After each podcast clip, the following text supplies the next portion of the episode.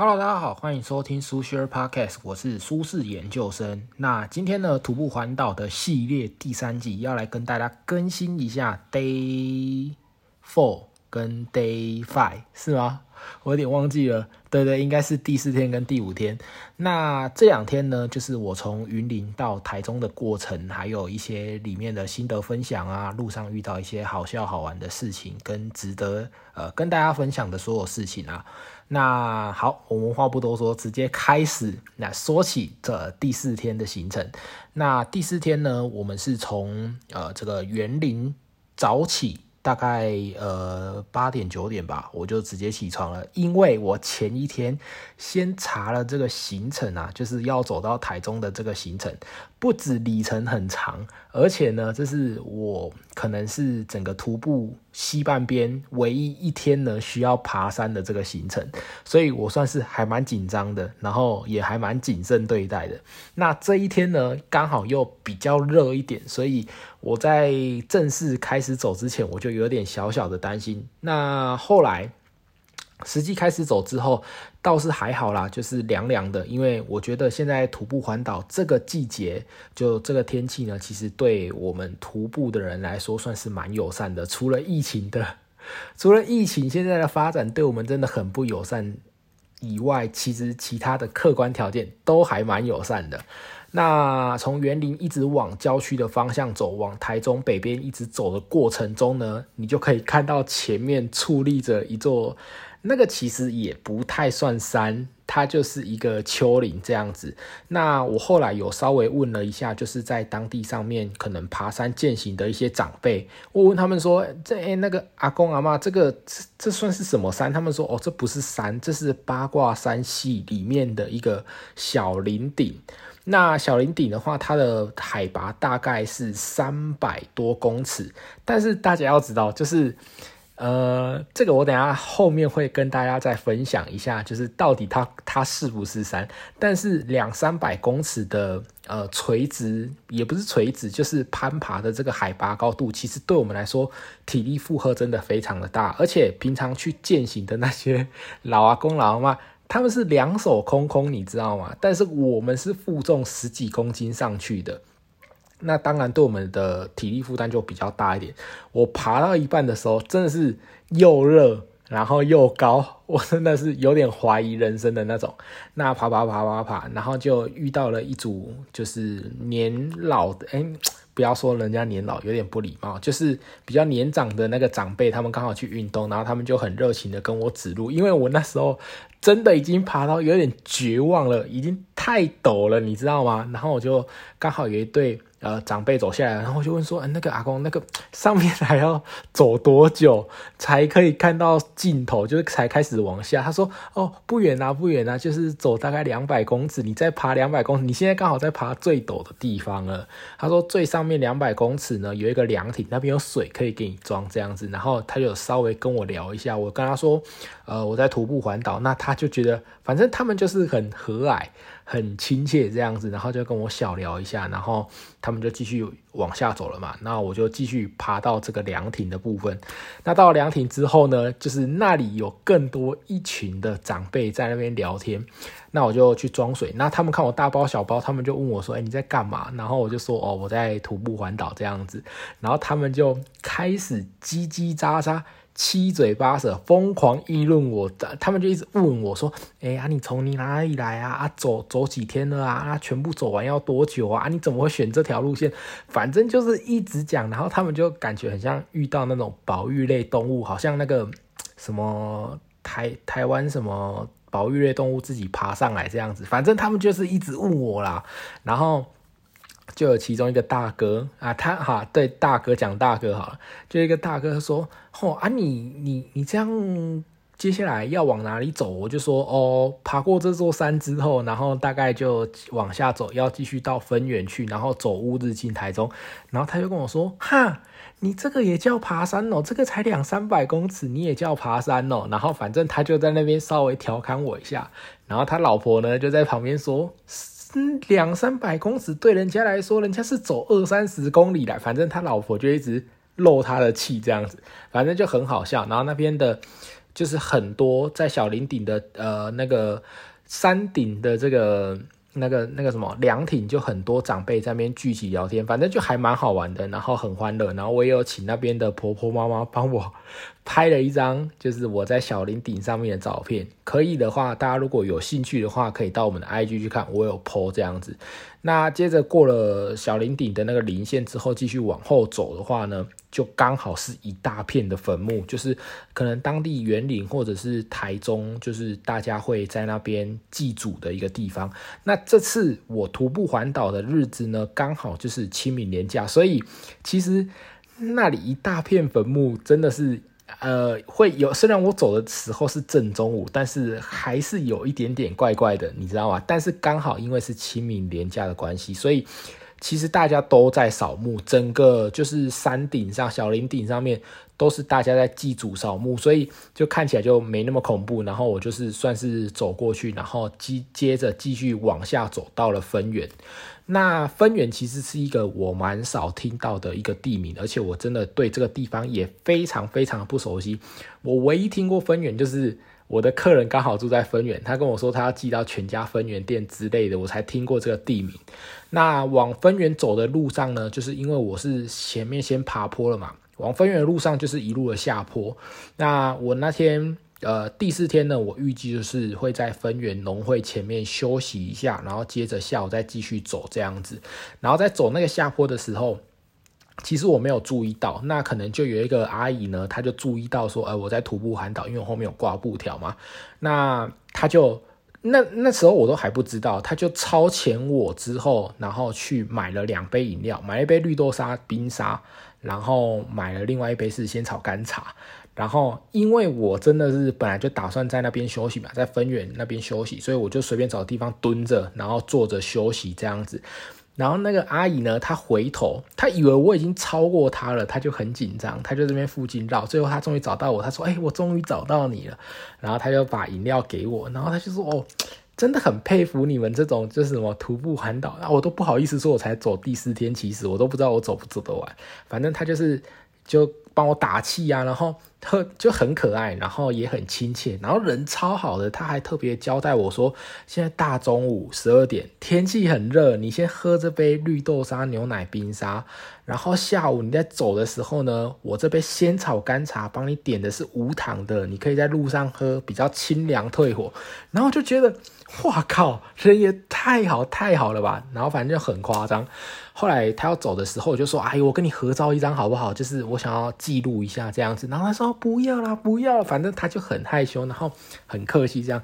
最后他也没跟我合照，然后他就跑走了这样子，算是一个很特别的经验。但是我真的觉得太可惜，就是没有跟他合照一下，就是帮助在你环岛路上的这些人，我觉得。我就很想要跟他合照一下，我应该要强迫他说：“阿姨，不然你戴个口罩，我跟你合照一下，拜托之类的。”那总之呢，大概就是这样。那后来呢，呃，接着下午就是继续的往从分园往这个台中乌日那边前进。那跨过了西顶大桥之后，就是分园跟乌日中间的一条桥之后呢，就正式到了台中了。那到了台中之后，其实就沿着乌日一直走，一直走，一直走。到了乌日之后，我就真的是已经蛮累的。说真的，因为前面是爬了一座山，那沿着乌日一直走，最后呢会走经过一条中章。它叫中彰快速道路吗？还是中彰公路？我不确定。总之就是 Google Map 跟我说这边可以可以走，人可以走。但是我在桥下已经看了很久，就是那条桥呢，明显就只有快车道跟机车道，然后机车道前面还写。机慢车专用，我就觉得它根本就人不能走，而且它是那种我不知道大家有没有注意过，就那种机车道呢，它就是只有一台机车能能过的那种宽度。如果你人走在上面，我真的不知道机车怎么闪你那种，我真的不敢过。然后我就在前面，就桥下的一个路口的前面的 Seven，我就这边比站，就是我要搭便车这样子，我大概比了五分钟吧，我。估计大概经过了三十台车，就是比我其实我当初就是比战，我真的想要搭便车的当下，我其实没有抱很大的希望，我甚至想说我好像只能硬干了，我好像只能硬走了这样子。那当下我是没有抱太大希望，但是大概过了五分钟、十分钟，就有一个可能是在做工程的大哥吧，然后他就呃开着一台就是小货车这样子，然后就停下来说：“哎，怎么了？”这样子，我就跟他说：“大哥，你你那个可不可以载我过那一座路桥？这样子，那座路桥没有人行道。”然后他说：“好，好，上来，上来，上来。”然后他就载我。过了那条桥，然后在过去的时候，他就是大概就是其实过那个桥很快啊，就开车的话大概是三分钟五分钟这样子而已。然后我就跟他小聊一下嘛，他就问我说：“哎，你在干嘛？你怎么？”在这个地方这边搭便车，我就说我在徒步环岛。反正他大家听到你在徒步环岛，都会觉得很 surprise 嘛。然后他就会跟你聊啊，说：“哎，你怎么会想要徒步环岛？怎样？”然后他就很热心，他一直边说：“哎，我刚好要去大理啊，会进市区，我干脆顺便把你载进市区啊。”然后就说：“我就说大哥不行不行，我们这个徒步环岛就讲求就是要自己用走的，你不要一直想要载。我没有说你不要一直想要载我，我就说不用不用，我自己走。你下桥之后放我在路边就可以了，这样子。”他就是说真的吗？我载你，反正他就一直怂恿，然后也很热情这样子，然后就觉得很好笑。那这个大哥呢，我后来就有跟他合照一张，很帅气，然后很好笑的大哥这样子，然后他就算是帮我搭便车，这也是我觉得，呃，我会来徒步环岛的原因，就是我来徒步环岛并不是的理由啦，并不是说要什么。呃，苦行啊，或者是体验一下什么那种很痛苦的那种徒步的感觉，我其实没有。但是我其实就是想要体验一些你平常一直待在家里工作，或者是你一直在上班的时候体验不到的事情。那那些事情必须要是你呃出去旅游，或者是出去走走的时候才有办法遇到的。这些很很好玩，就是在你。人生里面可能会记得很久的事情，一定是你要出去走走才才有可能遇到。你不会记得你上个礼拜工作发生什么事情，但是你可能十年后还会记得有一个人在中章快速道路上面，你搭便车，他竟然要载你，然后还一直要把你载到市区。我觉得这种事情就是，我觉得整个旅程中，我选择要来徒步环岛最大的意义跟。我觉得最值得的地方大概是这样。好啦，那后来呢，就是下了中彰快速道路之后，我就一路的徒步到了台中市区了。那晚上呢，我就是住在晴美附近。那晴美附近选择那里的原因，当然是因为那边住宿超级好找，不管是背包客的或者是一般的住宿这样子。那我是直接打开阿勾达啦，然后就看了一下，哎，发现有那种就是。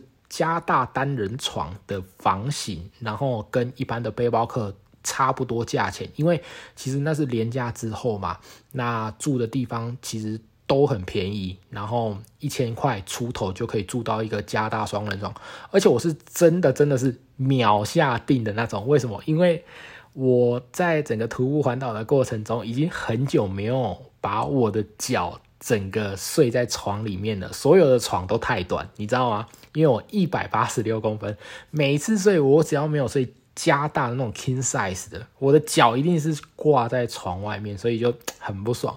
那那天看到有那种加大双人床，而且是青年旅馆差不多的价钱，一千出头，我直接秒定。那大概是这样子，其实第一天就结束了。那第一天最后啦，还有就是跟表弟去吃饭，表弟在丰原工作，然后后来呢，他就晚上就问我说，要不要一起吃个饭？因为我已经到台中了嘛，然后后来就跟他吃了个饭这样子。那大概的就结束了第四天的行程。那第五天呢，因为我本来。我在上一集的 podcast 我忘记我有没有提到了，就是说我本来预计是先从园林走到彰化，再从彰化走到台中，但是因为我订不到彰化的住宿，就是这是一个很矛盾的地方，跟一个很犹豫的地方，就是徒步环岛，你真的不知道你的身体状况、道路状况跟各种客观的条件、外在的因素会让你走到哪里，所以你真的没有办法提前订。但你没有提前订的话，又很容易，就你当天再找的话，又很容易找不到隔天的住宿，所以它它真的是一个很不确定性的一种旅游方法啦。所以后来呢，我就没有到彰化，因为我订不到彰化住宿，我就直奔台中嘛，所以我等于是省下了一天。后来第五天呢，呃，我就直接在台中当做是休整，然后休息一天。因为其实啊，我稍微有在出发前有去看了一下 YouTuber 啊，或者是网络一些部落客的徒步环岛文章，他们都说建议啊，一个礼拜你可能要安排一天是休息日，这样子，这不止让你的身体休息，然后也要让你的心理休息。其实。呃，有朋友问我说：“你你有走到曾经需要靠你的意志力走下去的时刻吗？”我跟他说：“我每天早上要出发的时候，我都用了两百万的意志力。”大家好像以为我是什么，就是信手拈来，然后轻轻松松很 chill 的边喝啤酒边走来的，是不是？就是没有，完全没有。虽然我不是那种苦行僧的走法，但是还是真的很累的，所以。大概大概是这样子，那所以第五天呢，我就是安排在台中稍微 休息一下，也让心理放松一下。那我就去吃了一些呃，可能自己比较想吃的东西。我吃了两间料理，跟大家分享一下。之后我也会在我的 IG 写实际跟大家分享。第一间呢是奇铃木信介，那他是一个日本师傅在台中开的五菜单日式料理寿司板前寿司这样子。那第二间呢是台中算是蛮知名的烧鸟，就是呃，它叫做地鸡艇啊。那它使用的是全贵丁鸡的一种烤鸡料理，烤鸡串这样子，叫做鸟苑。那这两间呢，我自己是觉得都还蛮不错的。之后我会在我的 IG 再发实际跟大家分享。那当天晚上呢，我也有去呃迪卡侬跟 Uniqlo 买一点衣服这样子。那为什么要买衣服？就是去迪卡侬买的那一件呢，其实是一件长袖的排汗衫，抗 UV 的。那为什么？就是因为我在走园林到台中这一段的时候，我发现我晒伤了。然后晒伤之后，我晒伤的症状是那种皮肤会很痒，真的很不舒服。所以后来我就去迪卡侬买。那不得不说，迪卡侬真的是我这次徒步环岛的时候装备来源的大宗。虽然。那天我台中住宿的地方离迪卡侬是有一点距离的，我还是特地跑去迪迪卡侬买其他 U bike，骑台中 U bike 去迪卡侬买，原因是因为迪卡侬真的是东西真的是便宜又好用，然后种类又多。就是我我现在到了这个年纪，我已经没在管什么 Nike 什么的，我已经没有那些品牌迷失，我东西就是想要买便宜好用的那种，我已经。他脱离那个炫耀性消费财的那个年纪了，你知道吗？所以迪卡侬真的是徒步环岛的最佳伙伴。然后后来还有去 Uniqlo 买了一点东西，买了一件呃竖 T 跟呃一些其他衣物这样子。后来大概就是这样，就补给了一天，然后顺便呢，我还有把握一些用不到的东西寄回去。因为你徒步环岛的第一个礼拜之后，你大概会知道说，其实有哪些东西你是根本就在旅途中用不到。那你放在装备，那放在背包里面，你一个礼拜都没有用到，你会觉得那东西很累赘。尤其是你走到每一天，你走到最后的时候，可能是二十几公里的时候，那个背包本来它可能只有十几公斤吧，结果到了最后的时候。它的体感可能已经变成十五公斤、二十公斤，你已经真的很累很累了。那如果背包里面太多累赘的话，就是让你的负重又变得很重的话，真的会感觉很差。所以我就稍微整理了一下，给大家跟大家分享一下。我之后会呃，可能跟大家介绍一下，说如果你真的要徒步环岛，最必须要带的东西是什么东西？那什么东西是可以不用带的？那有什么东西是完全不要带的？我先跟大家讲一个。我寄回去，先寄回家的东西就完全不要带的。我竟然带了书，我想说，我可以在徒步环岛的时候稍微看一下书。这这件事情，我其实本来没有觉得很荒谬，但我后来跟大家讲一下为什么会很荒谬。很荒谬的原因就是因为，第一点就是，如果你那天走到，呃，走到住宿的地方。八九不离十，你已经累死了，就真的很累。尤其像我第二天那样，就是我洗完澡，我躺在床上，还在跟女朋友赖的时候，我直接躺到床上，我就直接断线了。我醒来的时候一点多，然后我跟他说：“呃呃，我刚刚睡着了。”这样子，反正你根本就不会想看书，你已经累得跟狗一样。那第二种状况就是，假设你呃提早到，比如说下午三点就到四点就走到住宿的地方了嘛，那你。到了之后，可能有一些晚上有一些洗完澡，有一些时间你可以呃比较闲暇这样子。通常你也会选择去附近逛逛，像我，我可能会到了台中就哎骑他们的 U bike 去附近逛逛啊，去体验一下这座城市啊，吃一些小吃什么的。你根本不会想要特地跑来台中看书，就做你在台南就可以做的事情。这。这从逻辑来讲，或者是从 CP 值来讲，都非常的不合理。所以我觉得代书真的是一个非常非常智障的选择。所以我跟大家讲，然后后来就把书寄回去了。如果大家有要徒步环岛，甚至你是要单车、开车环岛都没差，反正书就是一个累赘这样子。好，那大概是这样子啦。那也刚刚跟大家简单的分享了一下第四天跟第五天的行程。那到了第七天的时候，我就会再跟大家分享第六天跟第七天的行程。其实今天我录音的时候已经第六天了，那明天是第七天。那整理了四五天之后，录音来跟大家分享一下。好，那以上呢就是我的环岛日记第三集 Day Four 跟 Day Five。那这是今天的苏轼 Podcast，我是啊苏轼研究生。那我们下集见，拜拜。